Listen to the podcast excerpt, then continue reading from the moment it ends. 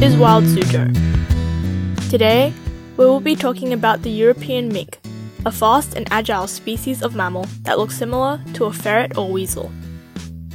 First, the European mink has a rather elongated body with short limbs. The feet are somewhat webbed to help swim.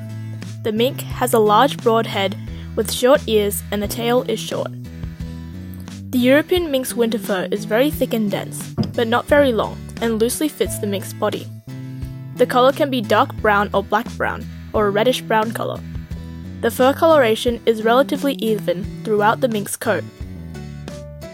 European minks have a diverse diet consisting of animals. They like to eat voles, which are a type of rodent, crustaceans like crayfish, frogs, water insects, and fish. European minks are mostly restricted to Europe, but their population has declined, making them less and less common. Some reasons for this are habitat loss, overhunting, less food for them to eat, competition with other animals, disease, and predators.